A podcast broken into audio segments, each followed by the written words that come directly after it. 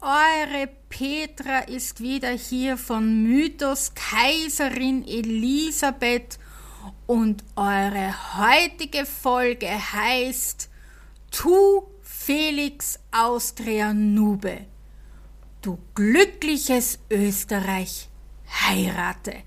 Ja, und an welchem Tag würde diese Folge besser passen als am 24.04. Na gut, 1854 haben wir nicht ganz, es ist 2023. Aber wir feiern heute tatsächlich den 169. Hochzeitstag von Kaiser Franz Josef und Elisabeth Herzogin in Bayern. Am 15.08.1853 verzauberte ein kleines bayerisches Mädel den Kaiser aus Österreich und bereits am 18.08. 1853 wurde Verlobung gefeiert und den großen Verlobungsbeitrag werde ich mit euch dann in August durchmachen und es ging ein Raunen durch die Wiener Bevölkerung bzw. durch Österreich. Eine Herzogin hat er sich ausgesucht, Leider Gottes kolportierten die Zeitungen das falsch. Wurde, sie wurde als Prinzessin bezeichnet und das wird bis heute so getätigt in den Büchern. Die Historiker von heute machen das oder schreiben das immer noch. Leider Gottes wird das bis heute falsch interpretiert. Ich habe das schon mehrfach auf dem Blog richtig gestellt. Und ich erkläre es noch einmal gerne kurz.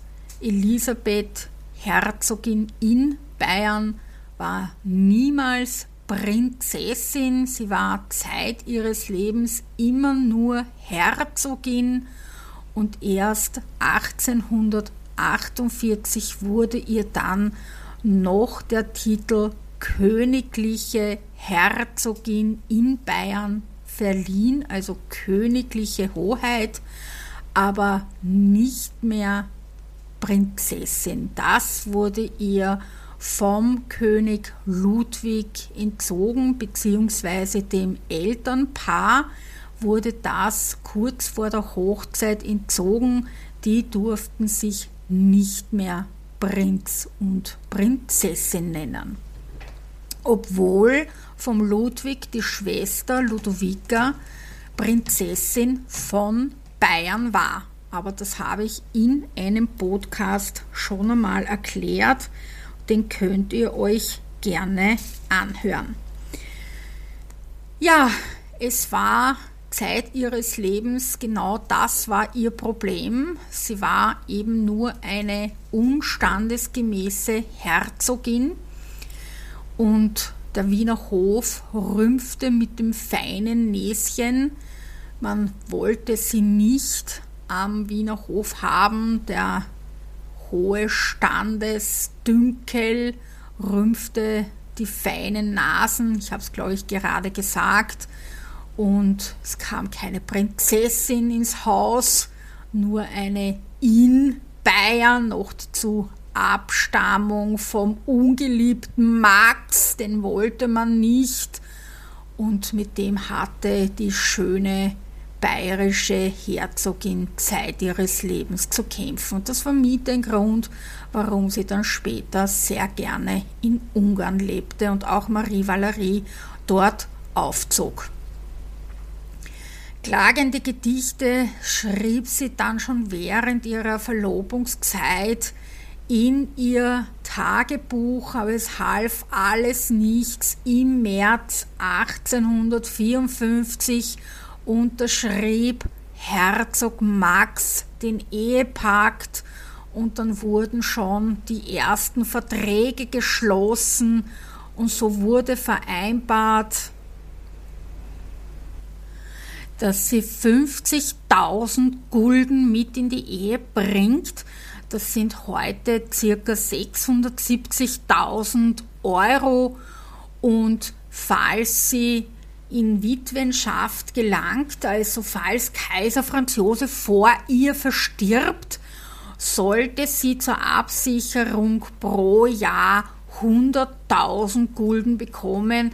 Das wären circa heute umgerechnet 1,3 Millionen Euro.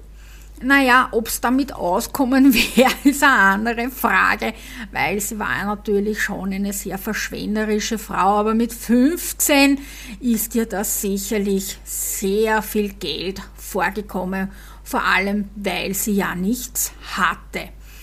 Als Morgengabe wurden 12.000 Dukaten vereinbart und Kaiser Franz Josef verpflichtete, sich weiterhin seiner Gattin eine jährliche Apanage von 100.000 Gulden zu bezahlen und das sind in etwa noch einmal 1 Million, 1 Million 340.000 Euro.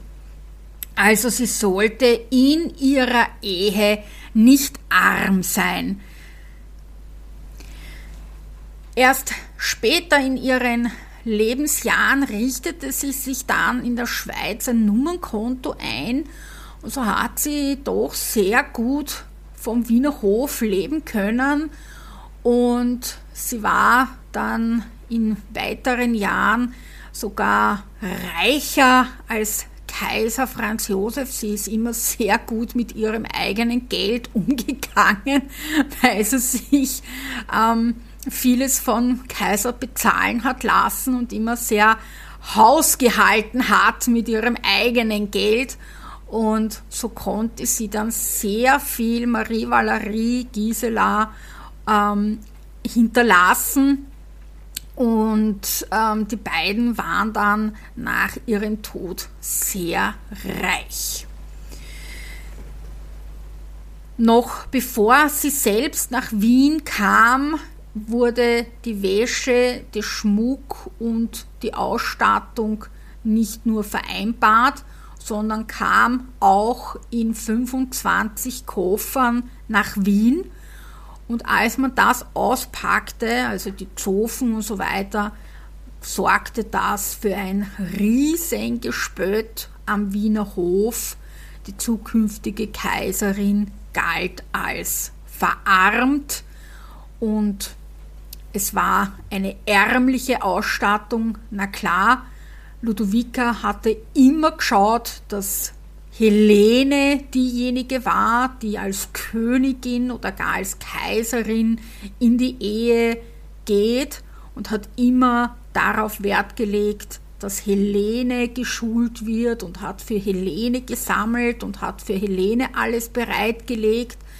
Aber ich habe mittlerweile Bilder von Helene, die eindeutig beweisen, dass Helene wirklich nicht hübsch war. Ich habe sehr gute und sehr scharfe Bilder von Helene bekommen, wo man eindeutig das Gesicht sieht, dass sie geschielt hat. Und äh, ich denke einmal, dass das ein Grund war von Kaiser Franz Josef, dass er sich in die bezaubernde Elisabeth verliebt hat. Die 25 Koffer beinhalteten unter anderem die Silberausstattung und die hatten nur einen Gesamtwert von 700 Gulden und das sind heute circa 9.380 Euro. Und darin waren unter anderem ein Handspiegel, Waschkanne, Silberteller, Besteck und so weiter.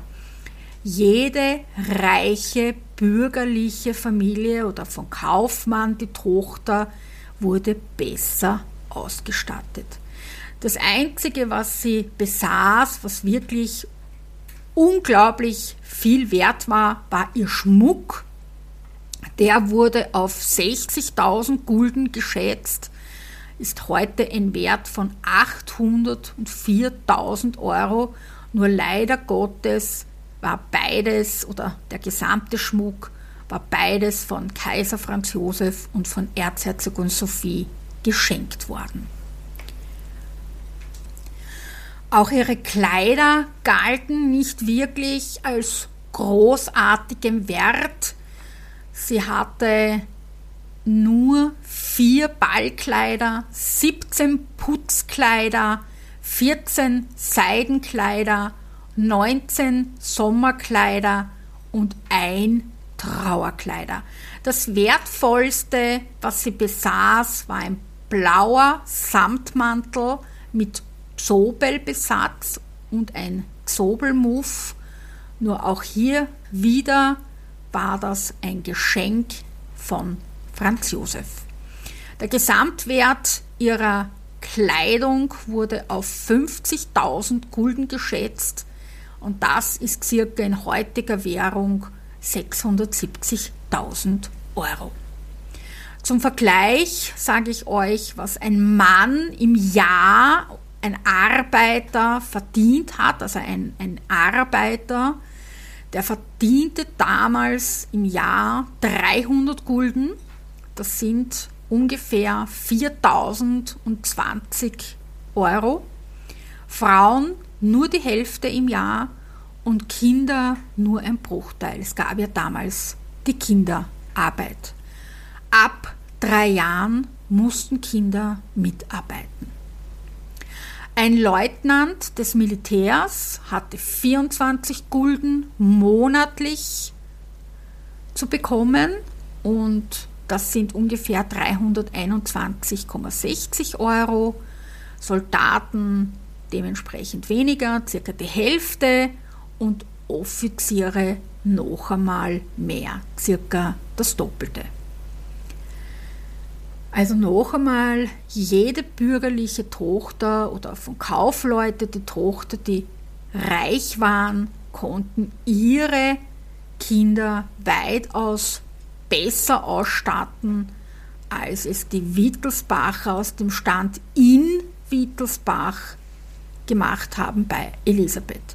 Dass hier der Wiener Adel wirklich gespottet hat, und Elisabeth ausgelacht hat, ist wirklich nicht zu verdenken. Und ich möchte nicht wissen, wie sich hier die Zofen lustig gemacht haben, als die die Kleidung oder die Silberware ausgepackt haben. Und wer jetzt nicht weiß, was ein Putzkleid ist, das ist kein Kleid zum Putzen, sondern das sind diese überschönen Kleider mit langer Schleppe, mit Perlenbesatz, mit Diamantenbesatz und so weiter. Also wunderschöne große Roben zum Repräsentieren. Das nannte man damals Putzkleider. Natürlich hatte die Wiener Bevölkerung die zukünftige Kaiserin noch gar nicht gesehen, die ersten, die sie gesehen hatten, waren die Bevölkerung in Ischl. Und jetzt trudelten schon schon langsam die ersten Lithografien ein und Hofmaler wurden betraut, die zukünftige Kaiserin zu zeichnen oder zu malen. Und dann kamen die Kopierer an den Start, also diejenigen, die dann die Zeichnungen oder die Malereien oder die Lithografien sahen und dann sich hinsetzten und das abzeichneten.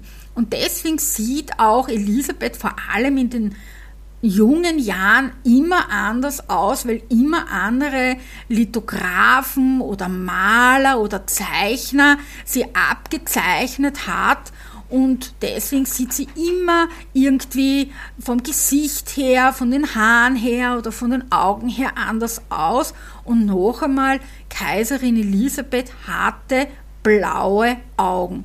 Also diese braunen Augen, die ja oft gemalt werden, das ist nicht korrekt. Sie hatte blaue Augen. Ich musste da mal sehr lachen. Es gibt ein Buch von der Clara Judy, das ist einer ihrer ersten Historikerinnen, äh, äh, ziemlich schlechtes Buch von 1899, glaube ich, eine Norwegerin, aber sie beschrieb sie mit blauen Augen. Und auf Amazon kann man lesen, eine ganz schlechte Biografie und wenn man schon nicht weiß, dass Kaiserin Elisabeth braune Augen hat, dann braucht man schon gar nicht mehr weiterlesen. Naja, liebe äh, Rezensentin, wenn man nicht weiß, dass Kaiserin Elisabeth blaue Augen hat, dann sollte man vielleicht nicht rezensieren. So fängt schon einmal an. Aber ich könnte mich über so manche Rezension auch auslassen, weil was man da manchmal auf Amazon liest, da könnte ich mir die Haare raufen. Oder in so manchen Büchern. Aber Schwarm drüber, wer weiß, was dann in meinem Buch drinnen steht. Aber da können wir uns dann nächstes Jahr drüber unterhalten. Ja, am 11. November 1853 gab es dann einmal schon einen Brief von einer Hofdame und die hat ein, eine Lithografie gesehen und das möchte ich euch vorlesen, liebe Eva. Ich sah den Kaiser einige Male bei seiner Mutter. Er sieht wohl und freudestrahlend aus. Es sind einige Lithografien von der Kaiserbraut in den Kunsthandlungen ausgestellt, die viel zu wünschen übrig lassen. Das Ölgemälde von Thürl aus München, welches der Kaiser erhalten soll, sprechend ähnlich und ein sehr schönes Porträt sein. Es steht in seinem Schreibkabinett. Deine Sophie.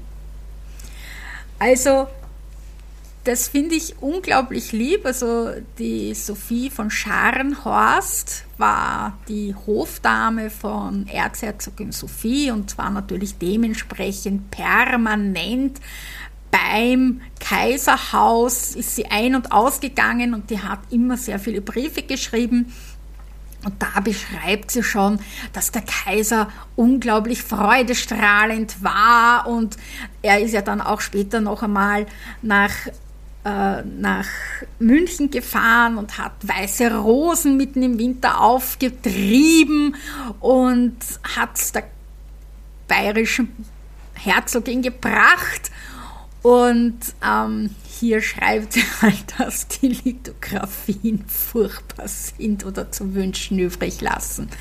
Das finde ich ganz reizend.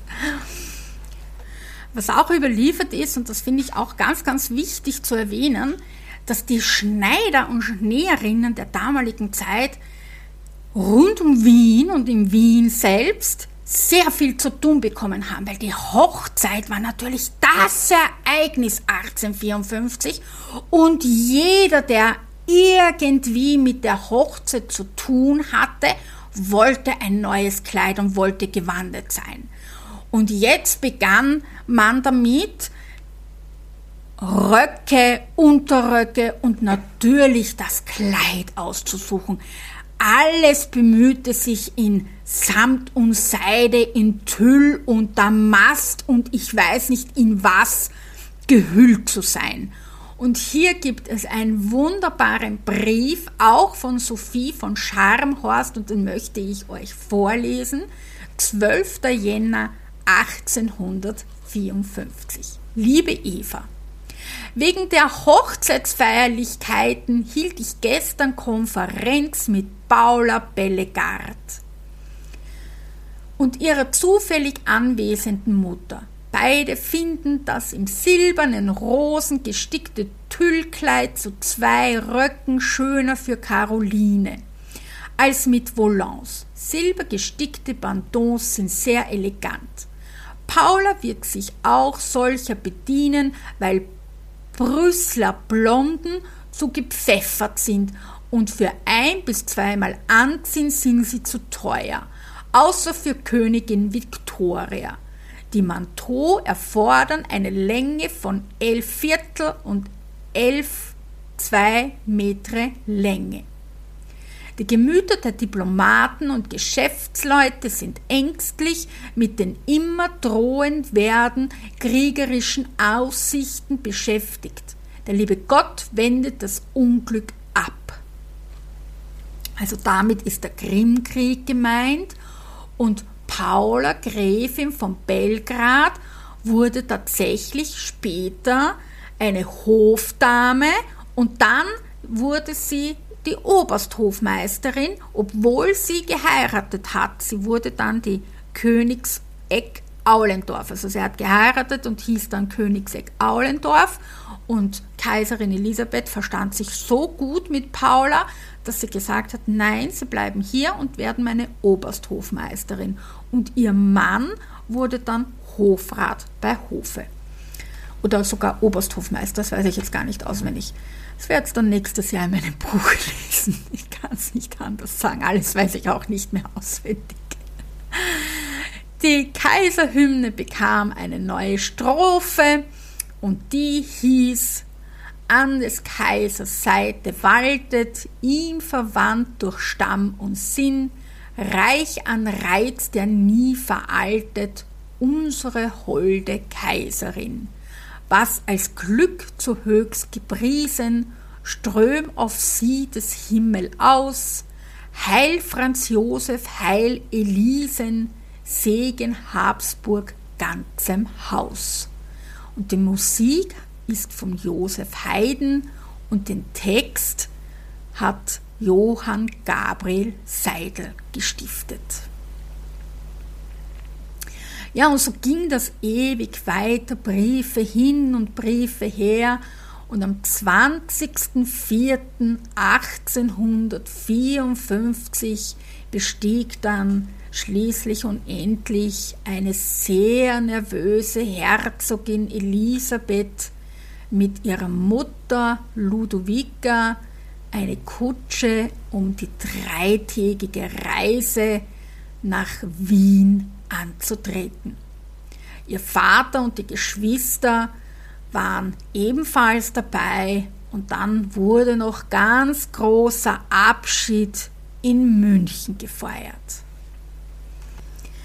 Tränen überströmt nahm sie Abschied von König Maximilian II., der mittlerweile regierte, da der, sein Vater, König Ludwig I., abdanken musste wegen dieser leidigen Angelegenheit von Lola Montes.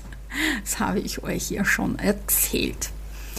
Sie bestieg das Dampfschiff Austria von Straubing Richtung Linz und in Linz stieg sie dann aus und Kaiser Franz Josef hat es überhaupt nicht erwarten können und ritt seiner Braut quasi spontan entgegen, komplett gegen das Protokoll, tauchte dort komplett überraschend für die Linzer Bevölkerung auf. Die haben überhaupt nicht mit ihm gerechnet. Und plötzlich steht er da in Linz, Schwiegermutter Erzherzogin Sophie, die hätte wahrscheinlich der Schlag getroffen und ist in Ohnmacht wahrscheinlich gefallen, als sie im Wien erfahren hat, dass der Kaiser in Linz ist.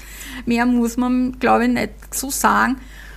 Und Elisabeth hat sich so derartig gefreut, dass wirklich ihr zukünftiger Bräutigam da in Linz steht geht von der Brücke runter und drückt ihm tatsächlich ein Bussal auf die Wange vor der Öffentlichkeit. Ja. Und das war was, was die Öffentlichkeit noch nie gesehen hat, außer einmal von der Theresia in München. Die hat das nämlich auch gemacht beim Ludwig. Die hat ihn auch öffentlich umarmt und hat dem ein Bussal aufgedrückt auf die Wange. Und das hat auch die Elisabeth gemacht. Also die bayerischen Damen, beziehungsweise die Therese war gar keine Bayerin, die war aus Thüringen, glaube ich. Ähm, die sind anscheinend so feurig und haben das anscheinend so gemacht. Ja. Aber so war es halt und dann ist schon das Programm durchgegangen, egal ob die Elisabeth müde war oder nicht. Man hat keine Rücksicht auf das junge Mädchen genommen. Es wurden die Rosen der Elisabeth mit also ein Theaterstück aufgeführt, Chorgesang, Fackelzug durch die Stadt. Sie stand mit die Huldigungen mit Bravour durch und dann hat sie im Landhaus übernachtet mit ihrer gesamten Gefolgschaft und am nächsten Tag ging es weiter mit dem Raddampfer Franz Josef und am 22.04. ist sie in Nussdorf angekommen und auch da hat man sie huldvoll empfangen. Aber natürlich auch hier waren jetzt nur ein paar Menschen von Wien hier und haben hier das erste Mal die Kaiserin gesehen. Also man darf jetzt Folgendes dazu sagen. Das erste Mal hat es die Öffentlichkeit in Ischl gesehen. Dann ist sie zurückgefahren nach Bossenhofen bzw. nach München. Dann das erste Mal in Linz wieder in Österreich gewesen, ein Jahr später oder ein Dreivierteljahr später. Und dann das erste Mal in Wien war es in Nussdorf. In Nussdorf gehört zu Wien oder es ist ein bisschen ein Vordorf damals gewesen, aber heute gehört es zu Wien, ist der 19. Bezirk.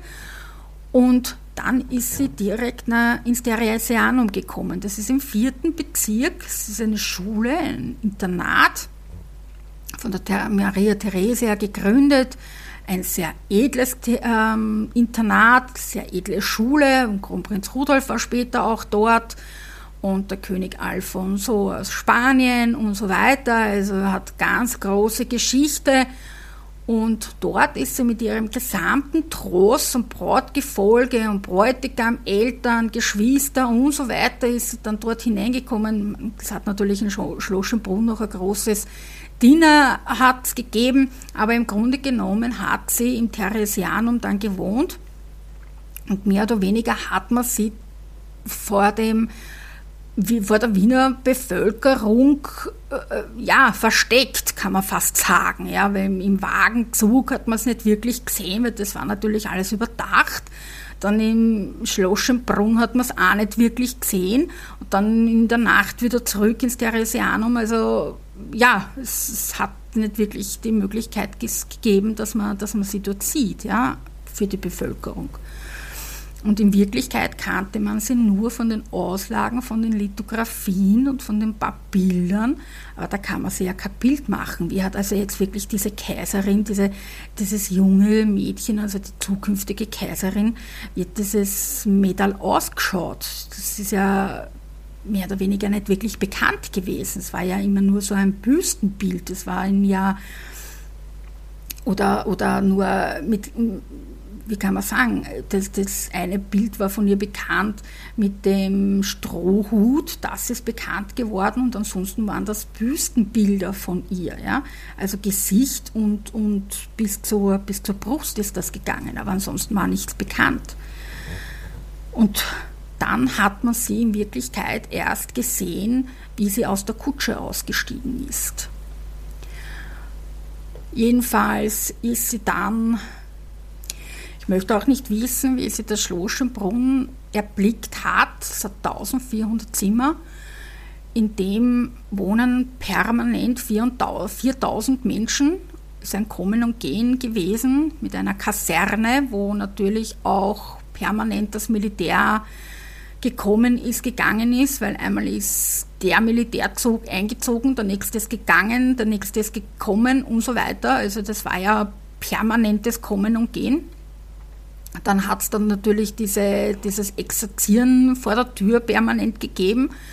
Und dann waren da auf einmal Menschenmassen vor ihr, die ihr ununterbrochen eine Aufwartung machen wollten und ihr die Hand küssen wollten. Und da ist dann mehr oder weniger diese Zeile, die man aus dem Musical kennt, man begafft mich wie ein seltenes Tier.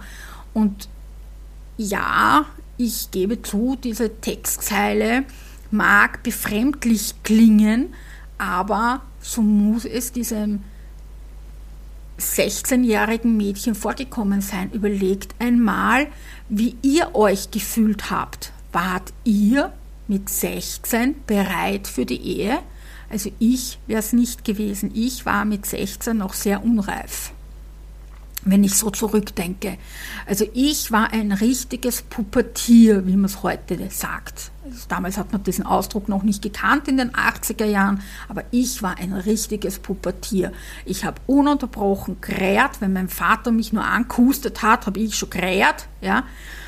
Ich habe natürlich äh, schon die ersten Blinzler Richtung Jungs gemacht, aber ich habe mich dann nicht richtig ausgetollt. Meinen ersten Freund hatte ich mit 18 aber ich habe geraucht, ich habe herumgetollt, ich habe Eishockey gespielt, ich habe alles Mögliche gemacht, ich habe nur nicht die Schule im Kopf gehabt, ja. Aber ich war so ein richtiger Wildfang, so wie die Elisabeth, ja. Also ich habe ich hab alles gemacht, nur nicht das, was man mir gesagt hat, ja. Und wenn man mir angemotzt hat, habe ich schon geredet. Also für mich war die Pubertät die Hölle, die Hölle. Und wenn man mir dann gesagt hätte, du musst jetzt heiraten, ich wäre davon gerannt, ja. Also, wäre ins nächste Wasser gegangen oder weiß ich nicht, was ich gemacht hätte, ja. Und jetzt steht die da, geschnürt und gezogen, mehr oder weniger, kann man sagen, und muss heiraten, ja. Auch ein Wildfang. Also, da haben wir im Prinzip etwas gleich.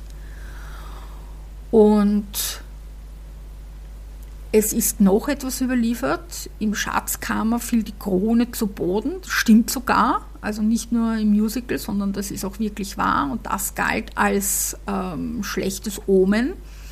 Und Kaiser Franz Josef übergab ihr bei diesem Dinner im Schloss Schönbrunn eine Diamantkrone oder ein Diamantendiadem. Das ist jene, die heute fehlt. Das ist jene, die die zwei Deppen kurz vorm Ersten Weltkrieg oder im Ersten Weltkrieg aus der Vitrine genommen haben, bei der Saufpartie, was ich euch schon einmal erzählt habe, und dann da herumgealbert haben und seitdem weiß man nicht, wo diese Krone geblieben ist. Das ist die. Und der Köchert hat sie nachgemacht und bei der Ausstellung in München hat man hat der Köchert präsentiert, wie die ausgesehen hat. Aber das ist sie. Und die hatte dann Kaiserin Elisabeth bei der Hochzeit auf. Aber ich greife ein bisschen vor. Jedenfalls, die hat er ihr überreicht an jenem Abend und die hatte einen Wert von 100.000 Gulden und das sind eben noch einmal 1,3 Millionen Euro. An jenem Tag wurde ihr auch Sophie Gräfin Esterhase vorgestellt als ihre Obersthofmeisterin, also die alte Schabracken, die mehr oder weniger die Vertraute von Erzherzogin Sophie war und alles, wirklich alles an Erzherzogin Sophie weitertragen sollte, was Kaiserin Elisabeth falsch gemacht hat, falsch machen wird, falsch machen könnte und so weiter und so weiter. Und das war Hass auf den ersten Blick, kann man so sagen. Und wie ich euch ja schon erzählt habe, in Venedig dann schließlich und endlich gestessen und hat dann gesagt, so aus, es reicht, ich habe sie jetzt sechs Jahre lang getragen und ertragen und jetzt ist es Ende Gelände und jetzt darf sie gehen und Kaiser Franz Josef hat sie dann mehr oder weniger entlassen. Aber an diesem Tag, an diesem Dinner hat, hat sie sie kennengelernt. Endlich war das dann mehr oder weniger vorbei und sie durfte dann ins Theresianum zurück. Und am 23.04. ist der Hochzeitsmarathon weitergesetzt worden. Also mehr oder weniger ist sie angekommen und es ist ununterbrochen weitergegangen für sie. Die, das, sie hat keine Verschnaufpause gehabt. Ich wollte schon sagen, die Frau hatte keine Verschnaufpause, aber sie war ja in Wirklichkeit noch keine Frau.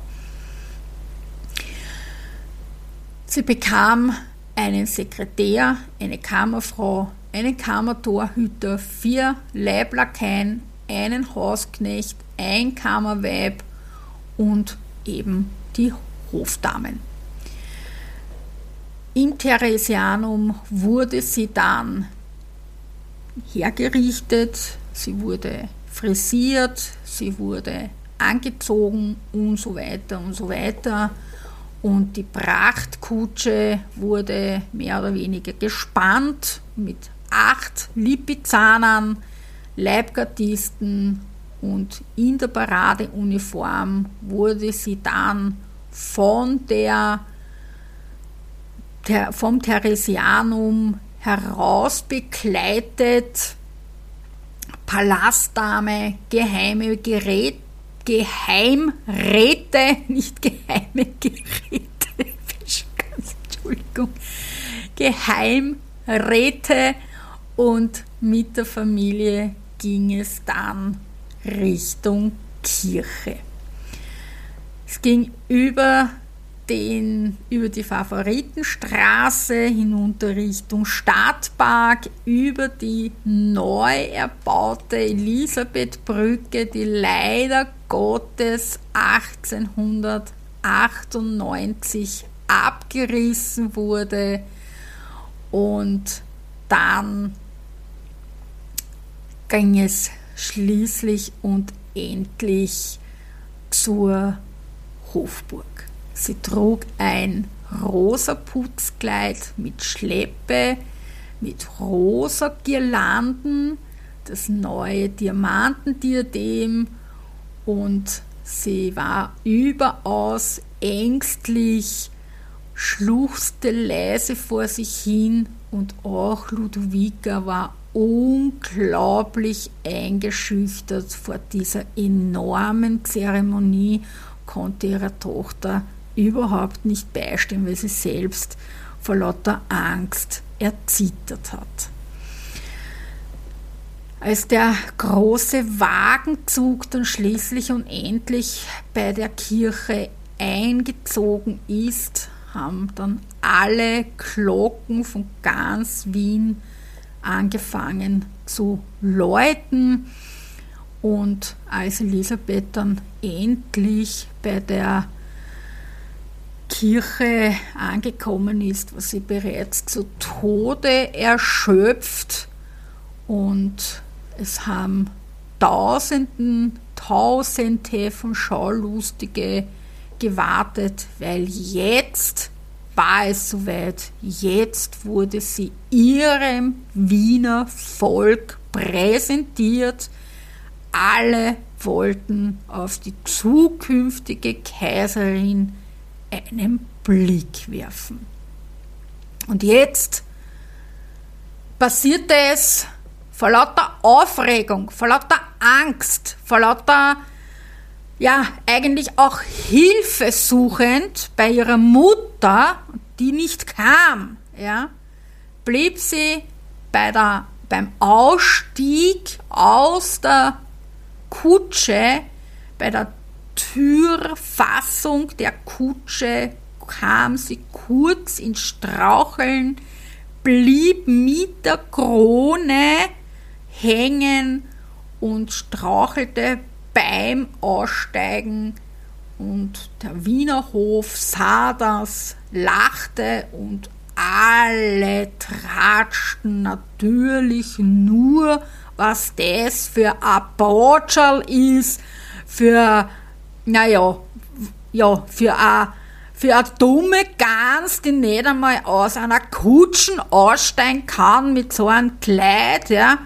Nicht einmal das kannst die dumme Herzogin von Bayern, in Bayern, jetzt sage ich schon von Bayern, in Bayern natürlich, ähm, von Max, die Tochter, ja, da hätte meine Tochter da besser hingepasst und die hätte es fünfmal besser können, so auf die Art, ja. Und so ist mehr oder weniger der erste Eindruck schon verloren gewesen. Ich möchte auch nicht wissen, ob nicht auch das Wiener Volk ein bisschen geschmunzelt hat oder sogar den Angickerer von sich gegeben hat, so, schau das an, nicht einmal das kann's nicht. Na, wie soll ich denn dann den Rest kennen? Ob die Kinder kriegen kann, was das schon nicht kann. Man weiß es nicht, das ist leider nicht überliefert. Sie stieg im Amalienhof aus, dann ging es in die Hofburg zum Dinner und dann war für die Öffentlichkeit auch schon dieser Augenblick vorbei und erst für den nächsten Abend war die Hochzeit angesetzt. Und wieder ging der Marathon weiter, weil ihr wisst alle, wenn ihr verheiratet seid, was das für ein Marathon ist.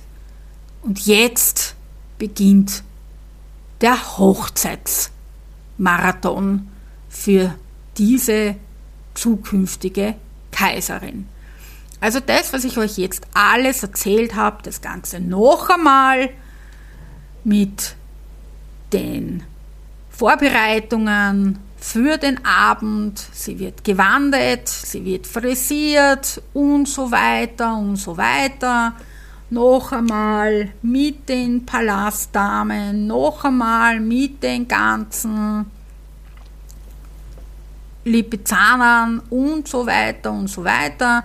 Nur das Einzige, was man nicht weiß, ist, wie so wirklich das Hochzeitskleid ausgesehen hat. Fotografen hat es keine gegeben, Maler durften nicht in die Kirche, Zeichner ebenso nicht. Und diejenigen, die wirklich vor der Kirche gewartet haben, während kein Stift und kein Bleistift, also kein, kein Zettel mitgehabt haben, sodass sie keine Zeichnung gemacht haben. Und so weiß niemand wirklich, wie das Brautkleid ausgesehen hat. Das Einzige, was wirklich zu 100 Prozent übergeblieben ist, ist die Schleppe. Die könnt ihr in der Wagenburg bestaunen. Die ist wie eine Turnüre aufgelegt, was nicht ganz korrekt ist, weil es ja damals eine Grinoline war, die getragen wurde. Also der Rock oder die Schleppe ist nicht ganz korrekt ausgestellt. Man sieht es auch, dass sie hinten zusammengesteckt wurde, aber zumindest kann man sich einen Eindruck der Schleppe machen. Später in den 80er Jahren wurde das Kleid dann gespendet nach Maria Tafel wo ein Vespermantel daraus wurde. Die Geschichte könnt ihr am Blog nachlesen und euch anschauen, wie der Vespermantel ausgeschaut hat.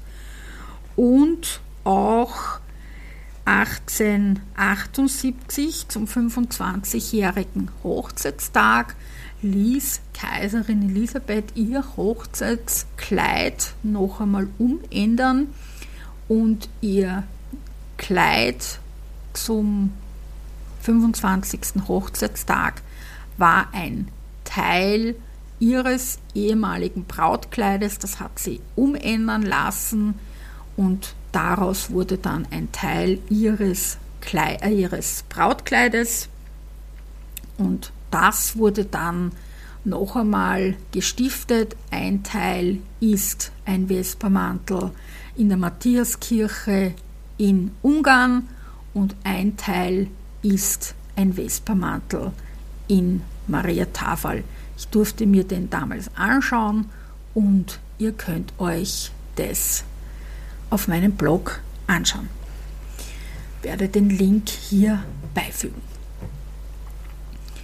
Fakt ist, um 19 Uhr ging es dann los in der Augustinerkirche und von Kaplan Rauscher wurde die Hochzeit abgehalten und danach ist die Ehe dann ja mehr oder weniger glücklich, nicht glücklich weitergegangen. Es gab vier Kinder und das ist jetzt, was viele Historiker und auch mich schon sehr lange beschäftigt. Ich darf jetzt Bücher darüber schreiben, ich darf Blog darüber schreiben, ich mache einen Podcast und, und, und. Aber über die Hochzeitsnacht hat ja dieser Podcast bekommen, begonnen. Das dürft ihr euch anhören, wenn ihr wollt.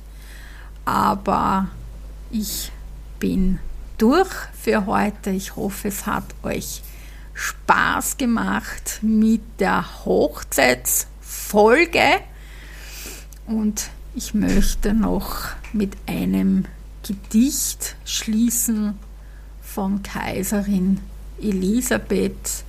Sie hat einen Tag nach der Hochzeit Folgendes geschrieben und ich finde, das passt sehr gut zu ihr und auch zu diesen ganzen Vorbereitungen.